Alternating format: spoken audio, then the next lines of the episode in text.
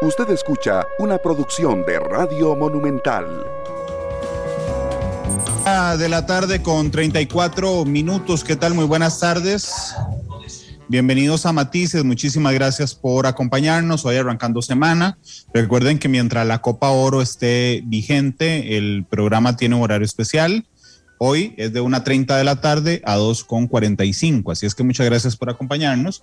Recordándoles que ustedes pueden eh, escucharnos y observarnos y seguir todas las publicaciones a través del Facebook de Noticia Monumental y también lo pueden hacer, por supuesto, a través de la radio, pueden escribirnos a través de Twitter y bueno, pueden participar activamente, muy activamente todas las veces que, que, que gusten. Y yo quiero saludar hoy a la presidenta de la Asamblea Legislativa, doña Silvia Hernández, que muy amablemente me acompaña hoy en Matices. Doña Silvia, ¿cómo le va? Bienvenida, ¿qué tal? Muchísimas gracias, Randall, más bien por la invitación. Siempre es importante esa posibilidad de ampliar mensaje. Muy bien, muchísimas gracias y un saludo a todas las personas que nos acompañan este ratito durante la tarde de lunes. Muchas gracias, doña Silvia. De hecho, la última vez que estuve en Matices fue un día un poco atropellado. Doña Silvia se dio cuenta cinco minutos antes de entrar al aire que tenía COVID y, y aún así con una gran entereza eh, me dijo, no, no, seguimos adelante con la entrevista y a mí me preocupó durante toda la entrevista que se sintiera mal, pero, pero salió todo bien, ¿verdad? Al final, con usted. Sí, bueno, es un, es un buen momento tal vez para recordar, Randall, ahora que, que parece que el proceso de vacunación que tuvo el fin de semana da alguna ilusión de la cantidad de vacunas que podrían estarse aplicando o deberían de estarse aplicando para un grupo importante de alrededor de 500 mil personas, pero además con la promesa de eh, que en próximos meses podríamos estar acelerando también la llegada de vacunas, al menos un número importante de 200 mil vacunas, como se ha previsto, para eh, continuar con este ritmo de vacunación que es de alguna forma una esperanza, no solamente en la confianza de las familias, sino de algunos sectores productivos por lo que sucede, pero sobre todo en la confianza de, las y los costarricenses en medio de, la incertidumbre que ha generado esto y del lamentable eh, resultado que algunas veces tiene. Yo como persona que también tuvo COVID, no puedo dejar de confesar que nos embarga y, recuerdo que también en su familia sucedió, nos embarga una enorme sensación de impotencia, de ansiedad. Em, y bueno, eh, no puedo imaginarme lo que sucede con familias en donde desafortunadamente eh, han tenido la pérdida de, un integrante tan lamentable. Y, bueno, qué, qué, qué, qué, momento para recordar que nos ha ido pasando a todos en, en diferentes situaciones. En el caso particular mío, con ese contagio, eh, nos pasó a mi esposo y a mí al mismo tiempo y, mi hija de siete años eh, fue completamente asintomática, pero no, no, dejó de tener una, no, no dejé de tener una enorme preocupación con la salud de ella. Bueno, y lo han vivido en la Asamblea Legislativa, ahí está el caso, y yo, yo entiendo la privacidad que ha querido la familia, pero bueno, hay detalles que se, que se filtran, por supuesto, pero está el caso de Rodolfo Peña, doña Silvia, que hoy, hoy sabemos ya que, que, bueno, que pasó muy grave, eh, ojalá se recupere pronto, pero, pero, pero digo, es un miembro de la Asamblea Legislativa, uno de los 57, que ya tiene un poquito más de dos meses, si no me falla la memoria, de estar afuera por esto. Así es, así es. Eh eh, lamentablemente en el hospital con una situación compleja y, bueno, todos esperanzados de que a él y a otras personas realmente puedan salir adelante en medio de esta situación. Silvia, va a cumplir casi tres meses como presidenta legislativa. ¿Qué, ¿Qué, le ha parecido? ¿Cómo calificaría estos tres meses de presidencia del accionar de la Asamblea Legislativa en esos tres meses? Qué buena pregunta, Randall, para, para empezar el programa. A mí me encantaría tal vez contextualizarla muy brevemente con los objetivos que eh, personalmente yo me planteé para poder responder qué me ha, qué me ha parecido estos tres meses. Eh, y nos abre una, una interesante discusión sobre, sobre el, las relaciones entre el Ejecutivo y el Legislativo uno de los principales pilares, o por lo menos los tres pilares que yo me propuse a lo interno en la gestión de coordinación del debate de la presidencia de la Asamblea Legislativa, número uno, el tema de gobernanza. Entendiendo que es el último año legislativo con eh, dificultades cada vez más complejas o adversas para crear acuerdos. Eh, ¿Qué quiero decir con gobernanza? Bueno, que no tengamos reuniones de jefaturas de fracción en donde ningún jefe o jefa de fracción se entere de lo que se va a discutir, en donde todos puedan participar, en donde todos sean tomados en cuenta para la agenda que se está llevando. No significa que vamos a votar igual o que vamos a tener un consenso en los temas, pero que nadie pueda levantar la mano y señalar eh, un, momento de coordinación, de gobernanza, en donde algunos quedan por fuera del conocimiento de la información. También significa gobernanza, transparencia. No puede ser posible que yo quiera tener un segundo pilar al que yo llamé transparencia en donde mociones de orden, por ejemplo, tienen más de seis meses de estar presentadas y no se discuten. Claramente, eh, en la dinámica propia de quienes conocen la labor de la Asamblea Legislativa, el ejercicio de mociones de orden es una herramienta que existe y que se utiliza muchísimo. Y eso no significa que la presidencia va a frenar la labor legislativa de un día para conocer solo mociones de orden pero encontrarse mociones de orden que tenían más de seis meses de estar presentadas con temas importantes, eh, fue, eh, nos propusimos ir crear un camino para conocer muchas de esas mociones, establecerles fechas, ver la oportunidad o conveniencia de conocer esa moción y poder así abrazar eh, en estricto sentido un pilar de transparencia.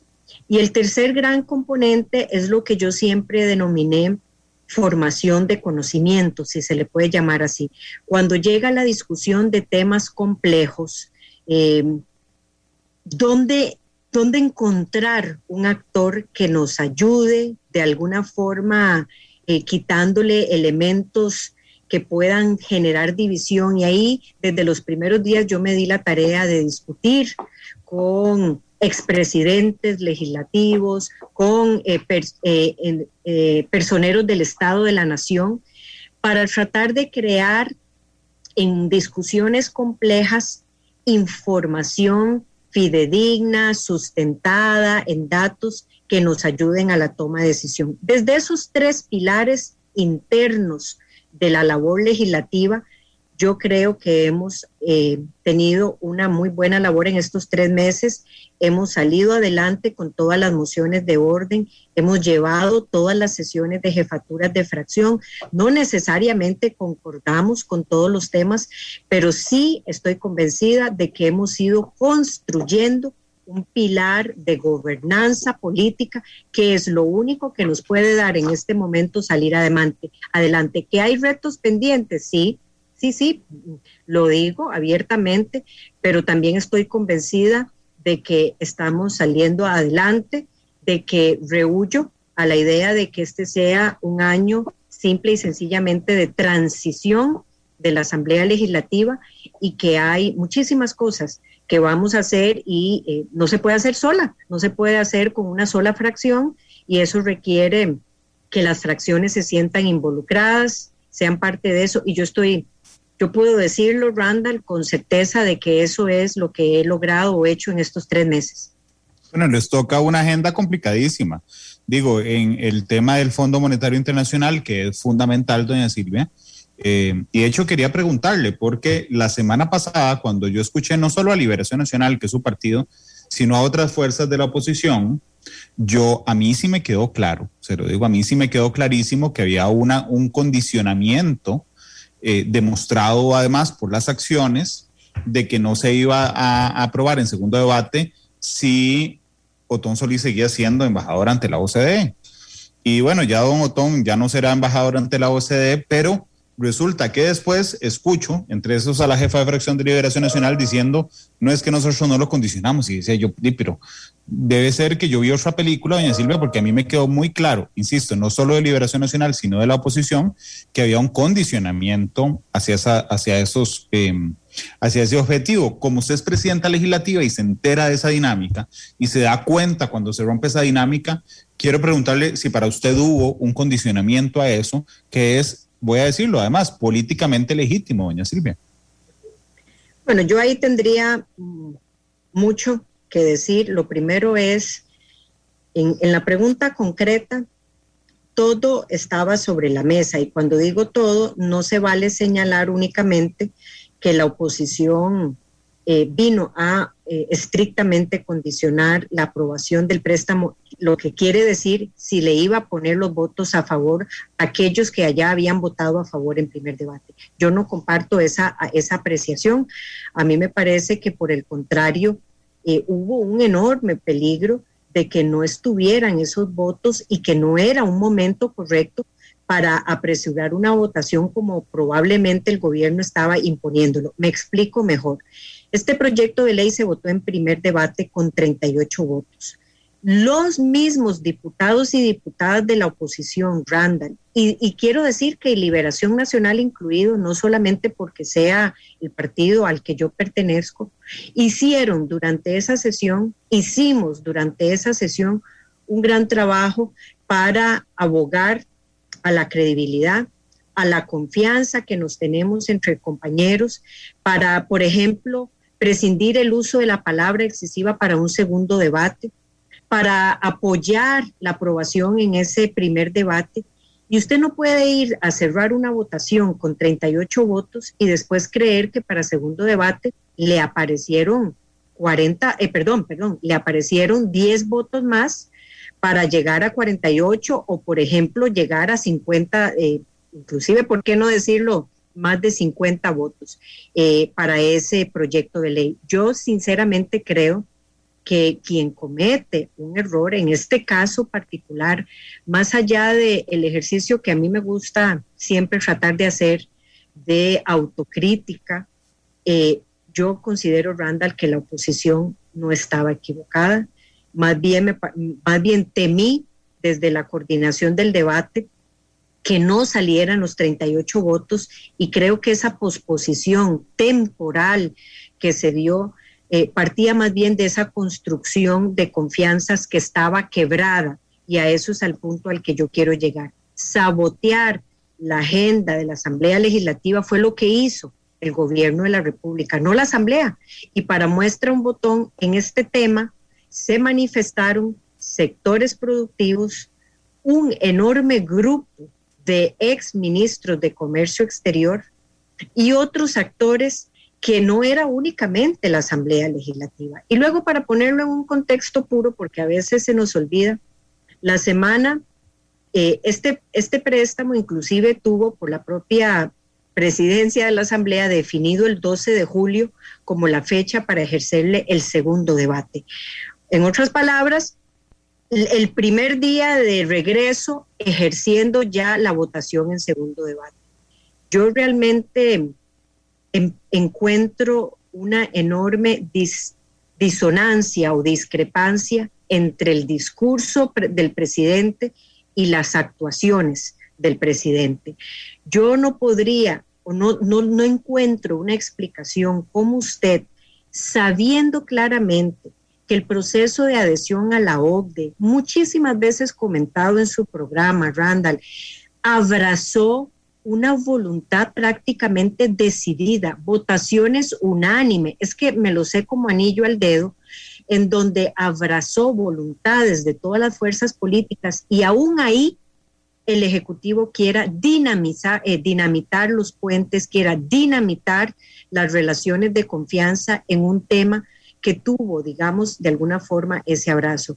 Y, yo sí creo, sí creo, estoy absolutamente clara de que el gobierno se equivocó con esa decisión y la Asamblea Legislativa, después de un esfuerzo tan grande para llevar adelante ese proceso, encuentra una incongruencia entre el discurso y los hechos en una votación que, insisto, desde la oposición más bien buscamos afianzar para tener los votos y que yo no tenía duda, venía una segunda votación eh, en segundo debate con por lo menos mis datos, mis números me daban 40, 40 votos y eh, no, por eso insisto, no era posible que estuviéramos creyendo que había un gran margen y podía más bien, pudo poner en riesgo el Ejecutivo una votación de un tema que para el discurso y para muchos eh, de nosotros, para el discurso presidencial y para muchos de nosotros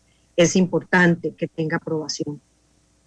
Silvia, a mí voy a ver si, si le entendí bien, porque a mí realmente me desconcierta eh, en algunas ocasiones la actitud del, del, del, gobierno, porque cuando chocan, digamos, el discurso con la actuación, que es lo que usted me acaba de decir, uno lo que podría pensar es entonces que alguien en el gobierno o el gobierno no quiere avanzar hacia algún lado, ya sea hacia la aprobación del acuerdo con el Fondo Monetario Internacional o hacia eh, o quedarle mal a la OCDE. Pero digamos, eso, eso sería una locura, porque yo parto de que el gobierno y la Asamblea en su mayoría quieren el acuerdo con el Fondo Monetario Internacional y casi Costa Rica entera quería pertenecer a la OCDE.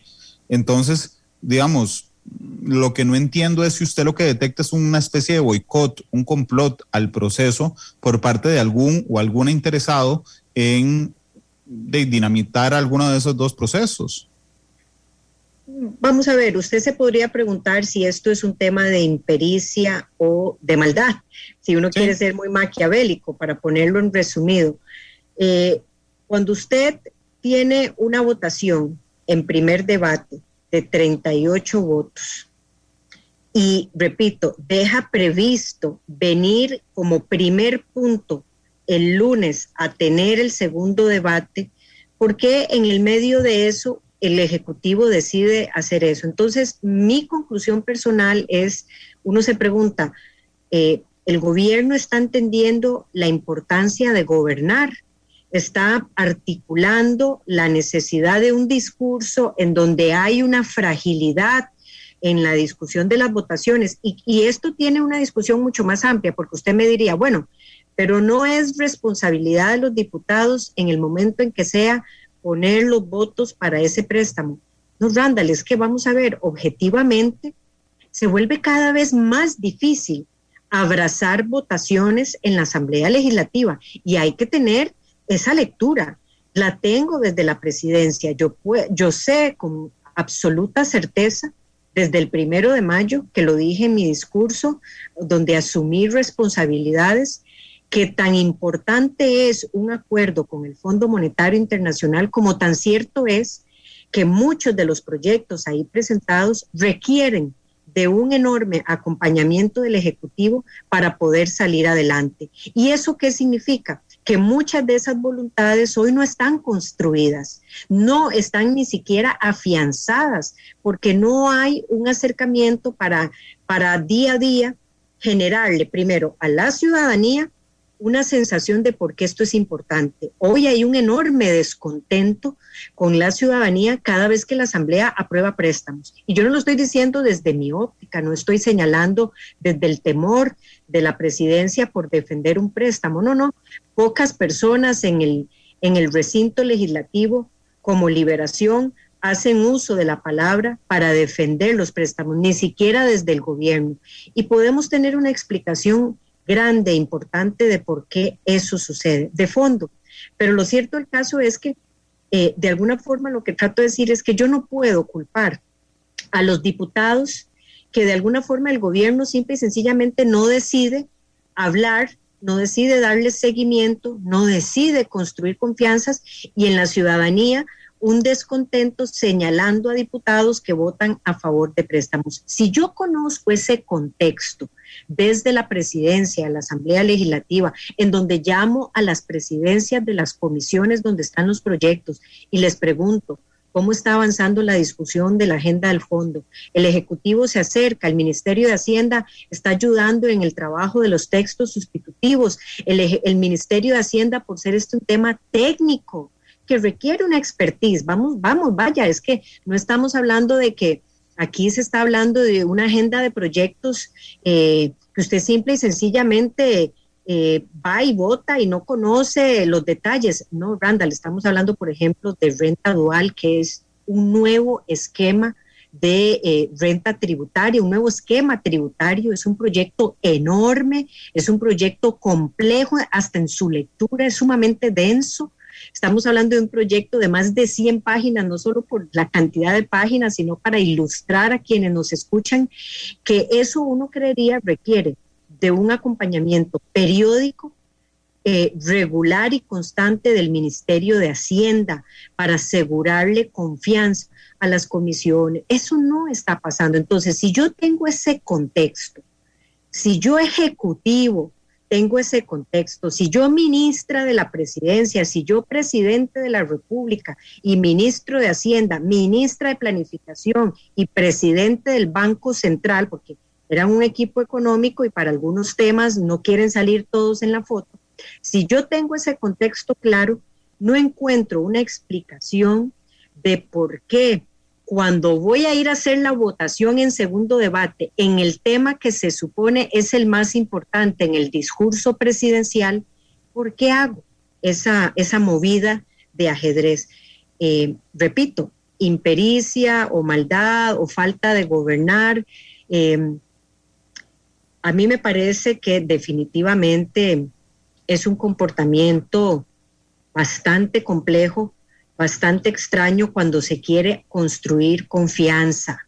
Y a ese es al, al, resumen al que quiero llegar. Desde nuestra óptica, desde mi óptica, presidiendo la Asamblea Legislativa, en donde queremos abrazar voluntades, en donde yo no me voy el fin de semana sin que la reunión de jefes de fracción concluya con la presencia de todos, de que si alguien no llegó, avisarle que se vio para que esa confianza no se rompa, desde mi óptica no se puede construir cuando no hay confianza, en un nivel mínimo, en un nivel mínimo. Y así a mí me parece que no se quiere gobernar, es mi conclusión.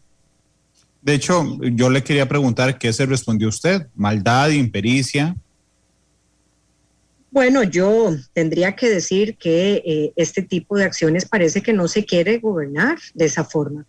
Eh, uno podría creer que es impericia, y, prefiero creer que es impericia, pero cuando es repetitivo, eh, uno se pregunta, bueno, ¿qué es lo que pasa? ¿Por qué no hay una, forma de coordinar mucho más adecuada? Y bueno, yo creo que ahí, desde mi óptica, hay elementos que alejan a una discusión de eh, gobernanza, que se quiere gobernar en ese sentido. Yo muchísimas veces he criticado en lo personal el discurso donde se magnifican los mínimos. ¿Y a qué me refiero yo con eso?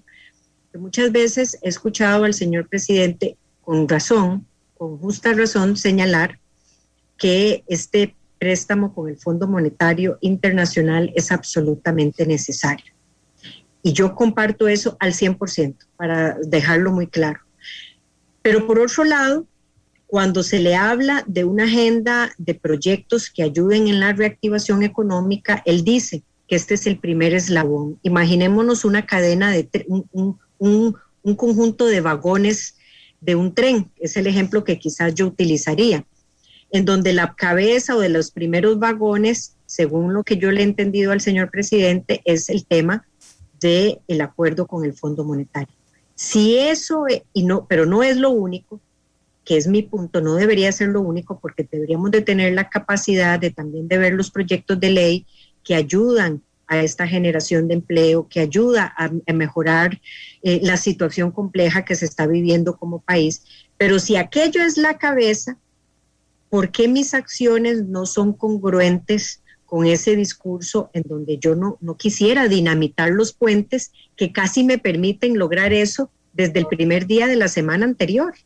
Digo, ¿cuál es la razón para querer dinamitar aquello que yo veo como la cabeza de todo lo demás? Entonces, eh, esa es una explicación que la señora ministra de la Presidencia debería de dar para entender muchísimo más qué está sucediendo con el Ministerio de Hacienda, qué está sucediendo con la ministra de Planificación, qué está sucediendo a lo interno con don Rodrigo Cubero, que tanto ha liderado la importancia de este acuerdo con el Fondo Monetario Internacional. Y repito, llegan momentos para dar las votaciones y hay eh, una ausencia de discusión, de negociación, de diálogo, si se le quiere llamar de esa forma, para generar muchísimo más las voluntades que, tal vez concluyo para no hacerlo muy largo el tema, que después de tres años, con una gran cantidad de leyes de un proceso de adhesión a la OCDE, una reforma fiscal y una discusión importante en otros temas, en la ciudadanía va a existir una fatiga a ese ajuste, una sensación de que hay que hacerlo vez. ¿Por qué más? Si estamos en una situación muy compleja, eso se vuelve realmente inexplicable cuando alguien no da los argumentos, cuando alguien no pone la cara sobre estos temas. Y eh, desde luego, eh, cuando no se hace también en la Asamblea Legislativa, yo insisto, a mí el discurso con los hechos eh, no me encajan necesariamente. Doña Silvia, el puesto de, la presidencia de la Asamblea Legislativa tiene algunas particularidades independientemente de quien lo ocupe. no importa si es oficialismo u oposición, porque normalmente requiere una coordinación muy estrecha con el gobierno de la República. O tal vez, para que no se me tome mal, no necesariamente una coordinación que estén de acuerdo en fondo, pero, pero sí necesita, digamos, cierta, ciertas conversaciones, cierto diálogo. Eh, y la suya todavía más, porque le toca, le, le toca buena parte, digamos, de sesiones extraordinarias o le toca sesiones extraordinarias al inicio. Y yo he visto de los últimos presidentes de la Asamblea Legislativa una coordinación importante, digamos, con Casa Presidencial. Eh, Carolina Hidalgo, evidentemente, eh, siendo oficialista, pero después Carlos Ricardo Benavides tuvo, digamos, bastante fluidez en su relación con Casa Presidencial. El mismo Eduardo Cruxan, Doña Silvia, aunque usted ya había sido eh, jefa de fracción, presidenta de la Comisión de Sendarios, yo realmente, y quiero preguntárselo, la noto a veces sorprendida de la actitud del Poder Ejecutivo en la relación con la Asamblea Legislativa. Y digo sorprendida porque me consta, yo la conozco a doña Silvia, es una persona que siempre busca conciliar, es una persona muy firme indudablemente, pero como lo demuestra en las reuniones de jefaturas de fracción, siempre intenta que estén todas las opiniones ahí. Y, y yo la he visto, las veces que he conversado con usted, doña Silvia, sorprendida de, no sé, la actitud, el descuido, eh, lo que usted guste, cómo llamarlo, del Poder Ejecutivo respecto a la Asamblea Legislativa. ¿Es mi percepción o en serio es así?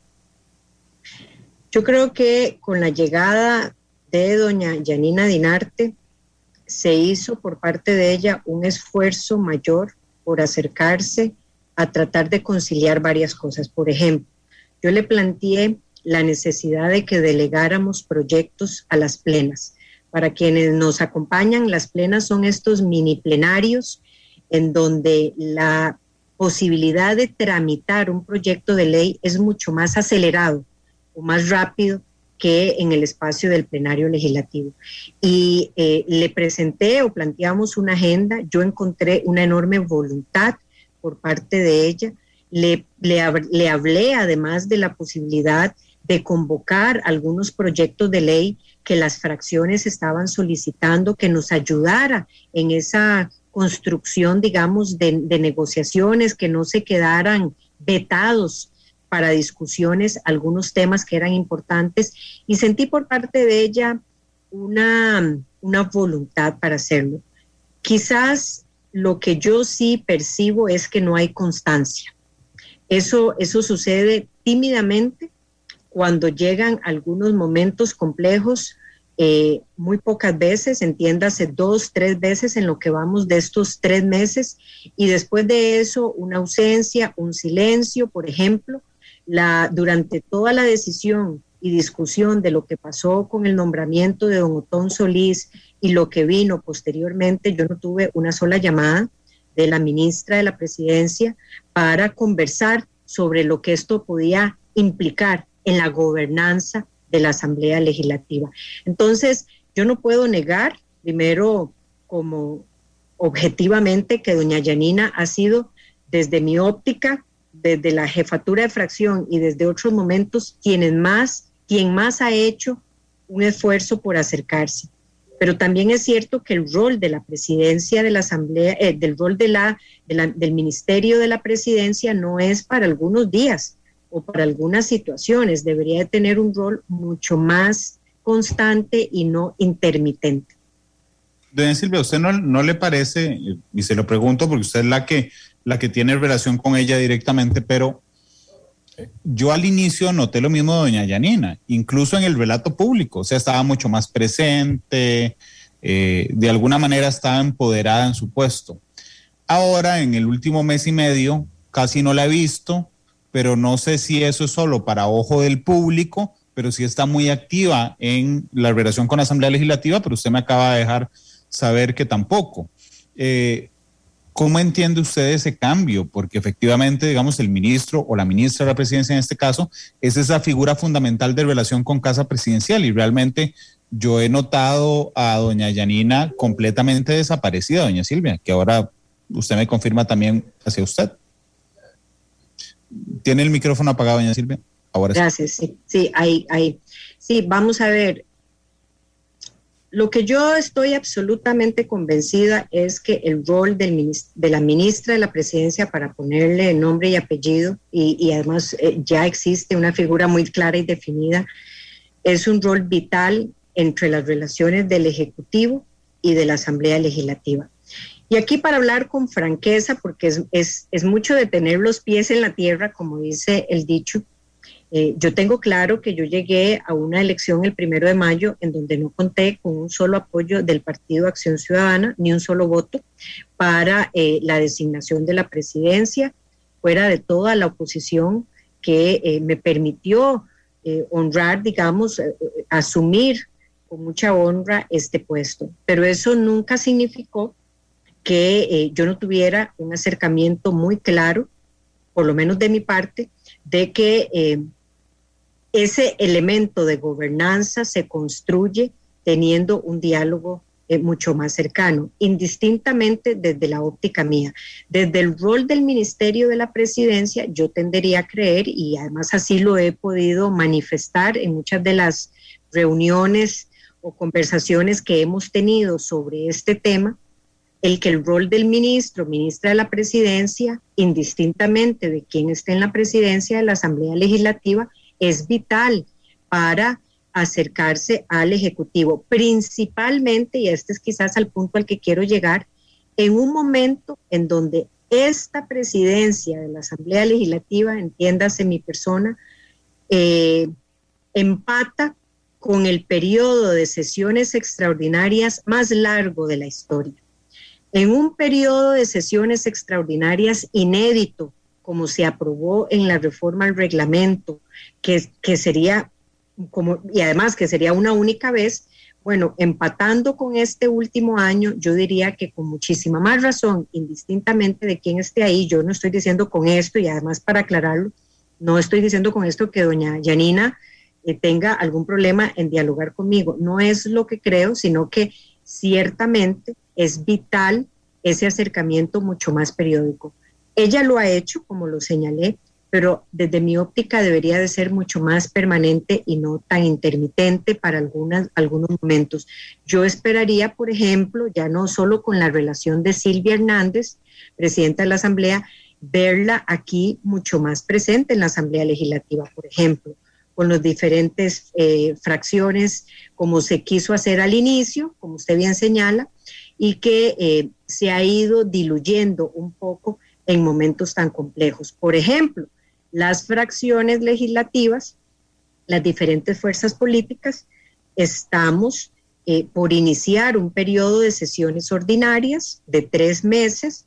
Estamos construyendo una agenda de voluntades y ahí, sin duda alguna, yo creo que también ella debería de eh, tener un interés de saber y de abrazar y de conocer qué se requiere, qué está necesitando la Asamblea Legislativa para mejorar muchísimo más esas relaciones con el Ejecutivo. En otras palabras, eh, yo lo resumiría, Randall, el patrón del Ejecutivo ha sido una falta de comunicación y transparencia. Y eso no puede suceder también en el rol del Ministerio de la Presidencia. Ese patrón que hemos visto en el Ejecutivo de falta de comunicación y de transparencia es absolutamente inaceptable entre las relaciones del Ejecutivo y la Asamblea Legislativa. Y ese rol le corresponde a un actor eh, claramente definido que es al Ministerio de la Presidencia. Yo me había preguntado en la práctica quién tenía ese rol. Si era que doña Yanina ya no lo tenía y lo tenía alguien, aunque ella sea la ministra. Pero entiendo que no hay nadie que haya asumido ese rol de relación con esa fluidez entre el Poder Ejecutivo y la Asamblea Legislativa, doña Silvia, o sí hay. No, sé, como que Víctor Morales sea el, eh, no sé, digo, por poner un ejemplo, como que Víctor Morales sea el ministro de la presidencia a la sombra. No, yo, yo no le voy a quitar ese mérito a doña Yanina porque ella es la ministra de la presidencia y, y si don Víctor hace esas actuaciones que quizás en algunos momentos eh, en el pasado, cuando él tuvo ese rol, eh, podrían hacerlo a él, quizás estar en su figura de la Asamblea Legislativa, hacer consultas, eh, conversar con diputados, uno creería que es por un rol de coordinación con el Ministerio de la Presidencia. Lo cierto del caso es que ante el vacío o la ausencia de esa silla, eh, por supuesto que algún otro actor lo tiene que tomar y eh, tiendo a creer que se percibe eso por el rol que quizás Víctor Morales asumió en la defensa de empleo público, eh, en donde por razones obvias como fue el presidente de la Comisión de Gobierno y Administración, donde se discutió o se dictaminó este proyecto de ley, haya quizás un mejor manejo de eh, la información. Pero, insisto, eso no exime de un pilar de transparencia y de, y de comunicación que debería de ser ejecutado por quienes están llamados a hacerlo. Silvia, hoy quedará aprobado en segundo debate, ¿verdad? El acuerdo con el Fondo Monetario Internacional. Hoy está previsto como primer punto de la agenda, hay que aprobar una moción de posposición, como, como suele ser, para acomodarlo en, en, el primer, en el primer orden del día. Sin embargo, perdón, sí, como primer punto del orden del día, pero ese es el acuerdo que se tiene. Así que será el primer tema que estaremos discutiendo y yo anticipo, vaticino que eh, se dará una discusión hasta su aprobación. Correcto. ¿Y usted cree, digo, conociendo qué nos espera esta tarde, que la aprobación sea rápido o que requiera mucha discusión? Porque supongo que habrá algunos, porque el acuerdo con el FMI no es un tema popular, digamos, necesariamente, que, que quieran dejar plasmada su oposición, aunque sepan que van a perder la votación, doña Silvia. Sí, vamos a ver. Es una, es una muy buena pregunta porque cuando aquí se discutió la última vez un préstamo con el Fondo Monetario Internacional, todavía estábamos en el recinto anterior, en el, en el edificio anterior. Yo recuerdo muy bien la discusión de cada uno de estos préstamos, inclusive por eh, el, el mismo diálogo que se llevaba ahí. Esa discusión duró dos días. La votación, la discusión de ese préstamo de, si no me falla la memoria, 156 eh, millones de dólares, me parece. Eh, ¿Y por qué señalo este punto? Porque muchísimas veces la discusión detrás de eh, análisis de un proyecto de ley, principalmente de los préstamos, es lo que ha ido propiciando que se abracen voluntades. Yo no puedo satanizar el que las y los diputados quieran hacer una defensa y quieran motivar las razones en un tema que cada vez se vuelve más complejo, y eso hay que decirlo así, aunque nos parezca a todas luces eh, necesario aprobar este préstamo, principalmente este, eh, y puedo explicar particularmente por qué, aunque parece necesario, yo sí creo que muchísimas veces el poder externar las razones por parte de las y los diputados e inclusive poner sobre la mesa algunos argumentos. Déjeme decirle un argumento que yo cada vez que se abre esta discusión eh, pongo sobre la mesa y sigo sin tener una respuesta y, me parece totalmente eh, consecuente ponerlo sobre la mesa. De los primeros préstamos de apoyo presupuestario que esta Asamblea Legislativa aprobó también hace ya prácticamente dos años, fue uno con el Banco Interamericano de Desarrollo. Y ahí había una condición, un condicionante. Eh, inclusive este préstamo se discutió cuando estaba don Fidel Jaramillo, que fue el representante país anterior, ya hay hasta un nuevo representante país, y ese condicionante era crear un consejo fiscal. Probablemente, Randall, usted pocas veces ha escuchado hablar del tema, pero lo peor es que los costarricenses se sorprenderían si, si supieran que esa fue una condición para qué, para que un grupo de personas externas le llevaran el pulso a muchas de las medidas que tomaba el gobierno en materia fiscal. Estábamos hablando de la óptica del BID en aquel momento era que ex ministros de Hacienda de Costa Rica y fuera de Costa Rica pudieran colaborar en un seguimiento. Bueno, usted puede creer que ese consejo después de dos años tímidamente inició, por lo menos en el papel, funciones hace pocas semanas. Eh, nadie sabe en este país qué está haciendo ese consejo fiscal. El gobierno muchas veces argumentó que no entraba en funcionamiento porque le hacía falta que la Asamblea Legislativa cambiara un nombre, designara un nombre. El decreto que sacó el gobierno decía que iba a tener tres integrantes y de esos tres integrantes, dos los iba a establecer la Asamblea Legislativa y uno el Ejecutivo. Bueno, ahora resulta que el Consejo Fiscal tiene cinco integrantes, no sabemos ni cuándo se dio el cambio, tiene cinco integrantes, probablemente pocas personas saben quiénes son esos integrantes y adicionalmente cuáles son las competencias que el gobierno. Mi lectura, mi lectura particular es que el gobierno no quiere a alguien que le esté respirando en el cuello, que el gobierno no le interesa que haya un actor externo que le esté majando los zapatos o los tobillos. Y eso a mí me parece muy serio, muy serio porque usted le está pidiendo a la Asamblea Legislativa congruencia, le está pidiendo voluntad, le está pidiendo votos para temas que cada vez no desde mi óptica, pero para muchos se vuelve muy difícil de abrazar. Y si usted no responde de la misma forma, es muy difícil, repito, construir esa eh, gobernabilidad y esa transparencia, repito, que ha sido de alguna forma ese patrón del gobierno en muchas de las actuaciones. Eh, Silvia, ¿quiénes son los miembros? Yo no conozco quiénes son las dos mujeres. Sé que ahora hay cinco personas porque incluyeron dos mujeres. Yo sé que los miembros, conozco tres miembros. Eh, José Luis Arce, que es un reconocido economista, Fernando Herrero, también economista, exministro de Hacienda, y Alan Saborío.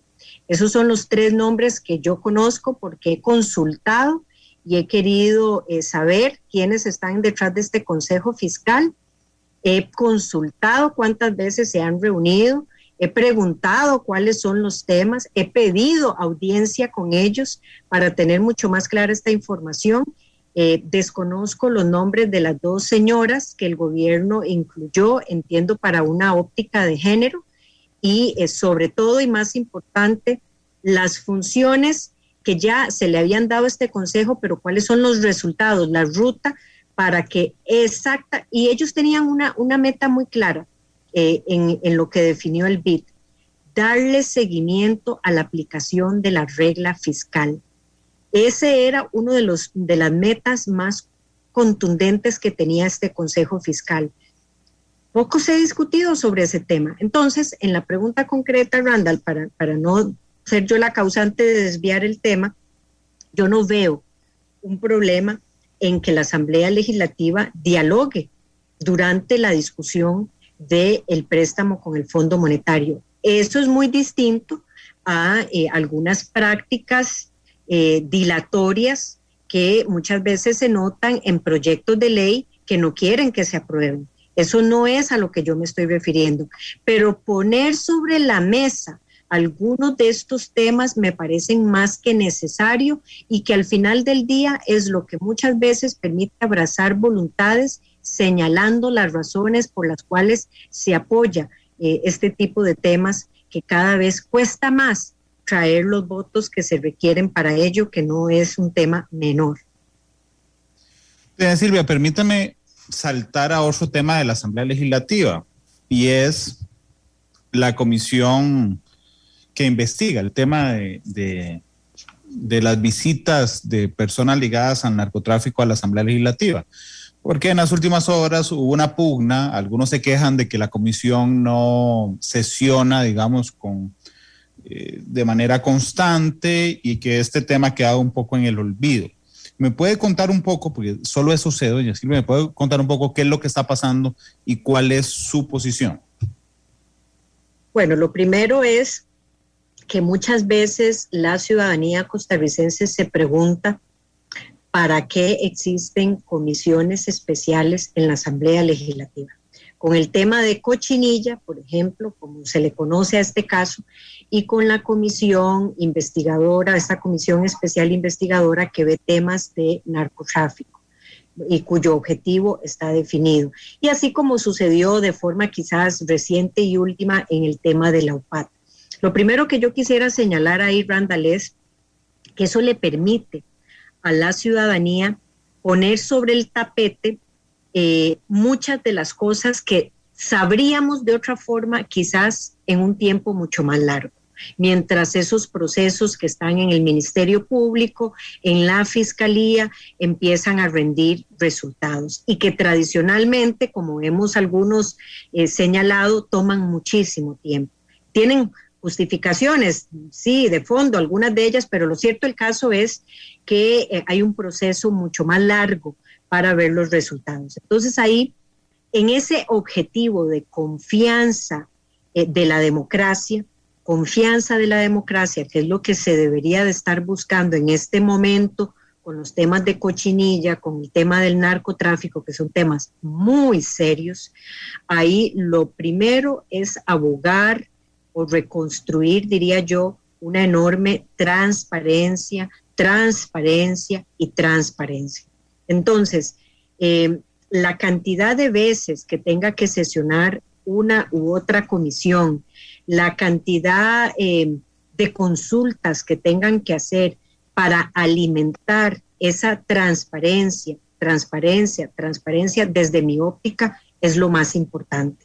¿Por qué? Porque hoy hay un enorme vacío de confianza y esa confianza en la democracia, por lo menos desde el rol que le toca a la Asamblea Legislativa, es lo que yo creo debemos propiciar las y los legisladores. Ahí, por ejemplo, eh, poner sobre la mesa cuando se dio en el caso de la UPAD, si se hizo una interpretación alegre de la Constitución para trasladar información sensible de parte del Ministerio de Seguridad. Pongo eso solo de ejemplo para eh, denotar o ilustrar por qué es que estas comisiones son importantes. Sacan a la luz información que después la prensa nos ayuda replicando, inclusive aumentando la información y poder transparentar o llevar una información muchísimo más rápida de este proceso. Ahí, como primer punto, entonces yo abogaría esa urgencia de pesos y contrapesos y que sí le veo un gran valor a la existencia de estas comisiones especiales. Vimos la semana pasada en el caso de la comisión del CONAVIO que investiga temas de infraestructura, eh, que llegó el auditor del el CONAVI y ahí uno se pregunta, por ejemplo, si existen algunos eh, vacíos legales o, eh, o procedimentales a la hora de entregar esos informes de auditoría que puedan ayudar muchísimo más a construir esa confianza y transparencia en la ciudadanía. ¿Y qué puede hacer la Asamblea desde ese punto de vista? En el caso de la Comisión de Narcotráfico, vimos la semana pasada y creo que ahí apenas estará empezando una discusión también bastante seria, compleja y delicada. Eh, yo creo que la comisión no podía avanzar sin poner en el banquillo eh, a los y las diputadas que de alguna forma han sido señalados como eventuales visitas o presuntas visitas por parte de algunas de estas personas que hoy tienen eh, cuestionamientos por presuntos vínculos con el narcotráfico.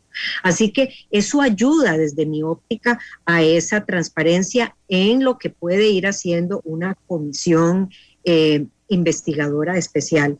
Lo otro es que sí me preocupa, es detrás de todo esto tan grueso, tan serio, cómo vamos a manejar el ejercicio de pesos y contrapesos. Eh, ¿Nos vamos a llenar de un estado de trámites y no de controles? ¿O queremos hacer más énfasis en los controles y, y revisar más bien la cantidad de trámites?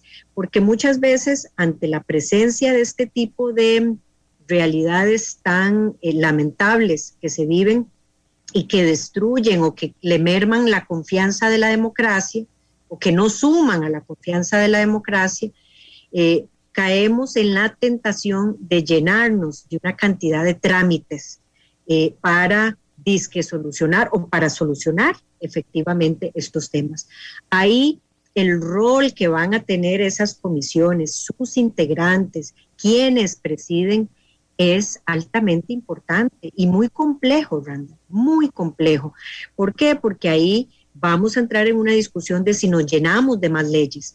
Hace unos días yo bromeaba, eh, si se me permite usar esa palabra, o, señalaba que firmamos la ley número 10.000 y yo no sabía si señalar eso como un hecho importante, interesante, o más bien pensar si en una población de 5 millones de habitantes, 10 mil leyes serán necesarias.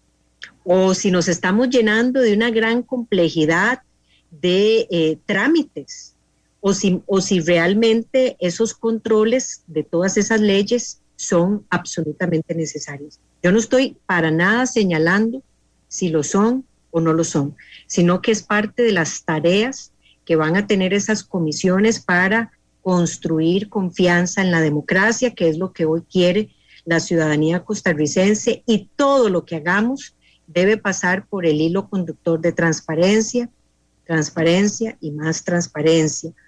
Y finalmente, em, yo no puedo tocar eso sin señalar las consecuencias que va a tener para muchas realidades que a nosotros como ciudadanos nos interesan. Por ejemplo, eh, qué tanto se va a ver mermada a partir de ahora y para adelante, por ejemplo, en el caso de Cochinilla o Conavi, eh, el tema de la infraestructura pública, ¿verdad? Porque hay una enorme confusión de eh, obra pública por concesión, obra pública por un Estado constructor que contrata a privados, si todo es malo, si, eh, si esto va a detener mucho de la obra pública a futuro. Y bueno, ahí hay mucha de la discusión de fondo que quienes estamos hoy en puestos o espacios de toma de decisión estamos llamados a abordar con enorme responsabilidad. Y no es sencillo, quizás, para concluir, no es sencillo. Doña Silvia, e-, esta pregunta en particular no tiene que ver, digamos, con su rol sustantivo como presidenta de la Asamblea Legislativa, pero sí como una figura de enorme importancia política, como es la presidencia de la Asamblea. En el caso Cochinilla, hoy que estábamos viendo eh, la prisión preventiva de don Carlos Cerdas y doña Melida Solís, realmente a mí me sigue preocupando mucho algunas otras cosas que se escapan, digamos, del foco de, del escándalo mediático. Y es que queda demostrado, por lo menos preliminarmente, que casi en todos los eh, procesos del CONAVI se pagaba peaje. Es decir, los funcionarios exigían peaje. Y yo veo con enorme frustración cómo en la opinión pública resulta que todos los odios se dirigen, con razón o sin razón, hacia don Carlos Cerda, hacia doña y hacia doña Melia Solís, pero digamos, estamos castigando fuertemente desde la opinión pública a corruptores o a presuntos corruptores pero no a los corruptos. Y yo no sé si usted detecta eso, usted que es tan crítica, si ha detectado eso en las últimas horas, es como que a la gente, cuando digo público, nos, todos nosotros, se nos olvidó que hay una parte del Estado que, que satanizó los procesos estatales, que empezó a, cobrar peajes por todo en el, en, el, en, el, en el CONAVI y que hoy no están, digamos, en el centro de la discusión. Hoy hay gente que celebra la prisión preventiva de Doña Melida Don Carlos, pero nadie lamenta la libertad, por ejemplo, de los funcionarios excelentes del CONAVI que están cuestionados. Y aquí quisiera, insisto, no tiene que ver con su trabajo como, como diputada en lo particular ni como presidenta de la Asamblea, sino su reacción como una persona preocupada por, por el avance del Estado costarricense, Silvia. Mm. Randall, ahí quizás con la, el interés de, reflexionar muchísimo más, porque es, un excelente punto el que usted toca y quizás eh, auténticamente le digo, eh, si me lo tomara, ah, podría visibilizar mucho más cosas. De forma puntual yo diría al menos lo siguiente. Primero, aquí estaba buscando la expresión que usó el director del OIJ cuando, cuando salió el tema de, de cochinilla porque me gusta ponerlo como contexto. Él señaló, abro comillas, este es el caso más importante de delito de cuello blanco de los últimos tiempos, em, que le llegó al sector público y al sector mm. privado. Aquí van a pasar, o creo yo, desde una óptica eh, que también ha estado en el Ejecutivo en el pasado y en otros momentos, varias cosas. Lo primero es em, que muy probablemente este tema va a ser que muchos desde afuera, inclusive eh, organismos multilaterales que nos han apoyado en el pasado, se cuestionen o, puedan inclusive tener mucha precaución sobre lo que está sucediendo. O sea, no, tengo duda de que eh, nos están viendo desde afuera con muchísimo cuidado en lo que vamos a hacer como Estado y en lo que está sucediendo. Entonces, a mí me parece que esas señales de transparencia, hasta para querer acceder a muchos de los recursos, préstamos para desarrollar infraestructura de obra pública que no solo es carretera, estamos hablando de escuelas, estamos hablando de alcantarillado que este país requiere, eh, es importantísimo dar señales muy claras que tranquilicen esa idea que podría estar surgiendo. Y ahí uno se podría preguntar qué eh, de los modelos existentes, eh, cuánto de esto ha funcionado. Y ahí sin duda es vital hablar de reestructurar las instituciones de nuestro país como el CONAVI y el Consejo Nacional de Concesiones también, ¿por qué no decirlo? Eso sin duda alguna con la pregunta puntual. Además, a mí me parece que esto abre una oportunidad para ir a empezar a gestar modelos o cambios del modelo que el país eh, ha durado muchísimo. Y no estoy diciendo con esto que estoy planteando aquí la pomada canaria, como expresan eh, muchísimas veces, bueno, un, dicho que se utiliza muchísimo. Aquí lo que estoy, o lo que el, descubrir el agua tibia, lo que trato de decir es que, por ejemplo, hay nuevos modelos que pueden prestar una oportunidad para ir cambiando poco a poco el modelo de construcción y mantenimiento de carreteras que ha demostrado estar agotado y que urge cambiar. Agotado y que urge cambiar, ¿a qué me refiero?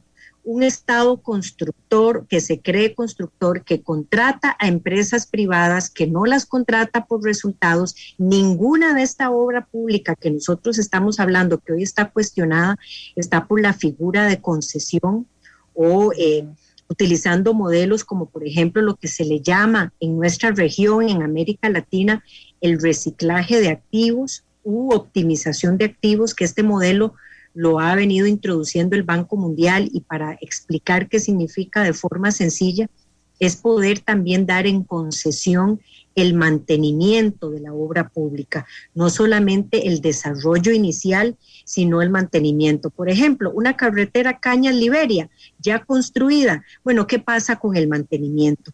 ¿Qué va a pasar con el mantenimiento de una obra pública que se pierde en el tiempo? Y hoy con muchísimo más razón vale la pena hablarlo, porque estamos inclusive escuchando que recursos que venían del fondo de mantenimiento se utilizaron de forma aparentemente inapropiada, incorrecta. ¿Cómo el Estado va a ir cambiando ese modelo que se ha agotado por un modelo que se apunta, por un modelo basado en resultados mucho más, con mucho más confianza? ¿Para qué? Para que la obra pública no se detenga, que es de alguna forma el temor que deberíamos de tener de qué va a pasar a futuro, de si esto se va a ir silenciando muchísimo más, si se va a ir apagando muchísimo más y nos va a volver a poner en un estado en donde ya no se vuelve a hacer obra pública. Entonces yo creo que eso es importantísimo, es una oportunidad de reevaluar la institucionalidad.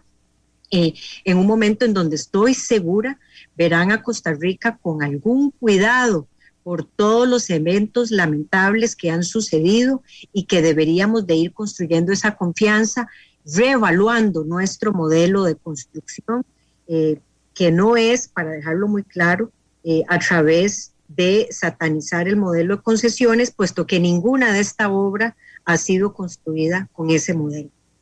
Eh, Silvia, ¿a usted no le parece que el gobierno ha quedado debiendo en la responsabilidad política?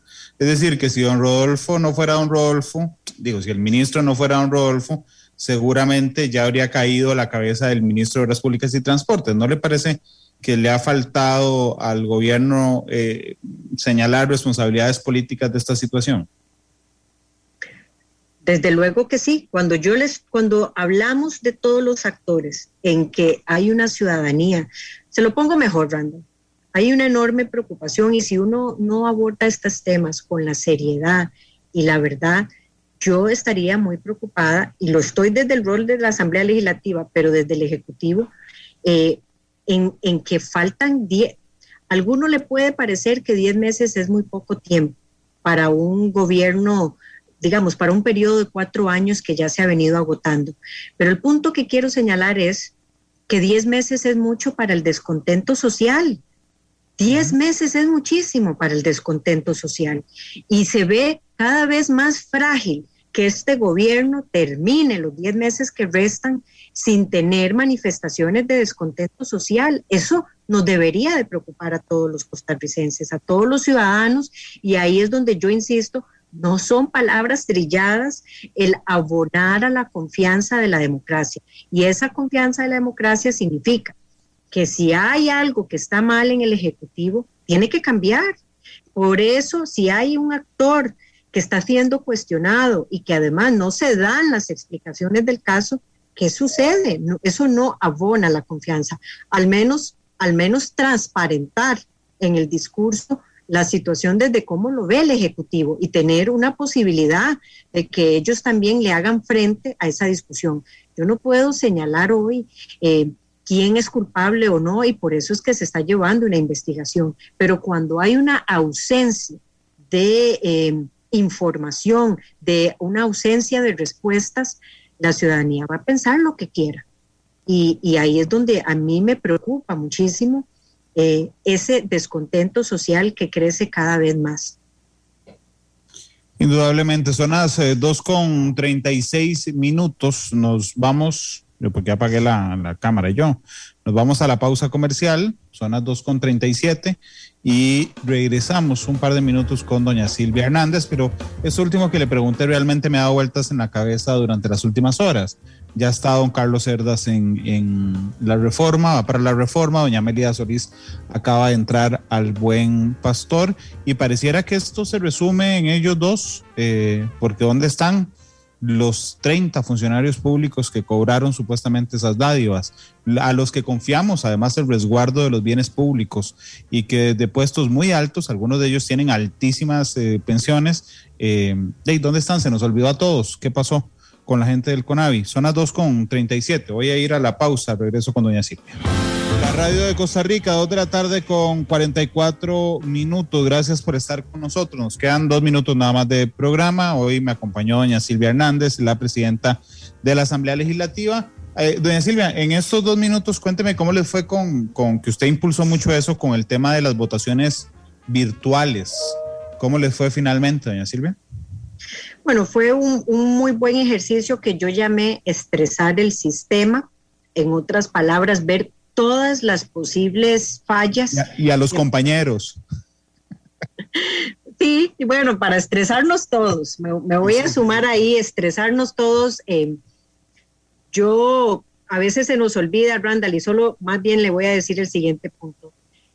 Eh, yo puedo entender que cualquier costarricense se pregunte cómo es posible que la Asamblea Legislativa no tenga sesiones virtuales y crea que esto es tan sencillo como una conexión por Zoom, como la estamos haciendo usted y yo y como la ha hecho todo mundo a lo largo de la pandemia cada vez más y más. Hay un tema de resguardo de la ley que nos obliga a ciertas condicionantes que hace más compleja esa discusión porque podría llevar a la anular algunas de las leyes. Y por eso es que hay que tener muchísimo cuidado, de manera tal que eh, se ha hecho todo lo posible, hemos estado haciendo unos ajustes, eh, casualmente el día de mañana tenemos a lo interno, en el, eh, principalmente yo como presidenta del directorio, el poder eh, abundar sobre las recomendaciones que se dieron de esa sesión para ver si estamos listos a avanzar o responder la pregunta que muchos compañeros hicieron de si estamos utilizando el mejor sistema operativo para ese mecanismo de sesiones. Eh, Silvia, le agradezco mucho que me haya acompañado. A esta hora no sabe, disculpe porque lo están viendo en reunión de fracción, si van a mantener la moción de censura o no, no, no lo sabe aún. Bueno, no, no, no, me no, es, no he visto un mensaje, eh, sin embargo, hoy se, va, hoy se iba a discutir, ya tiene que haber una respuesta y claramente a lo que le compete a la presidencia de la Asamblea Legislativa es designar una fecha, no es una moción cualquiera, y esa fecha está establecida para el día de mañana, de manera tal que las, las fracciones tienen que tener un acuerdo hoy porque no es una, una discusión que se anuncia unas horas antes. Desde hoy debería de quedar zanjado qué va a pasar con la moción de censura. Randall, usted me preguntaba al inicio sobre, para no, para devolverme a lo del Consejo Fiscal, eh, los nombres que me restaban de las cinco personas que integran eran el de las mujeres. Son doña Damaris Cordero y doña Montserrat Ruiz. Esas son las dos mujeres junto con eh, las otras personas que mencioné que conforman el Consejo Fiscal que se supone el gobierno creó y tiene un vital rol en medio de esta situación. Son las 2.47. Doña Silvia, muchas gracias por haberme acompañado y me puede decir qué canción quiere escuchar para irse. Bueno, voy a, escoger en este tanto énfasis que le hicimos hoy al tema de confianza en la democracia. Me gusta la de Color Esperanza de Diego Torres. Diego Torres, Color y Esperanza despedirá hoy Matices, son las 2.48. Yo los invito hoy a las 7, la tercera emisión de Noticias Monumental. Los invito a ver un video también que acabamos eh, eh, de publicar respecto a los movimientos presupuestarios que se dieron en el CONAVI. Lo que el OIJ le eh, llamó de inicio la malversación, pero realmente cuando uno va y ve la declaración indagatoria de uno de los de los gerentes de Conavi, don Carlos Solís, eh, y él explica cómo se dieron los movimientos presupuestarios, se va a encontrar un montón de sorpresas que son muy interesantes. Dicho sea de paso, doña Silvia, se lo mandé por WhatsApp, por si lo quiere ver en un ratito. Porque está, muchas gracias. Está, muy interesante. Diego Torres, despide Matices. Hasta luego, doña Silvia, muchas gracias. Buenas tardes, muchas gracias a usted, Randall, por el espacio. que esté muy bien. Hasta luego. 2.49, feliz tarde. Este programa fue una producción de Radio Monumental.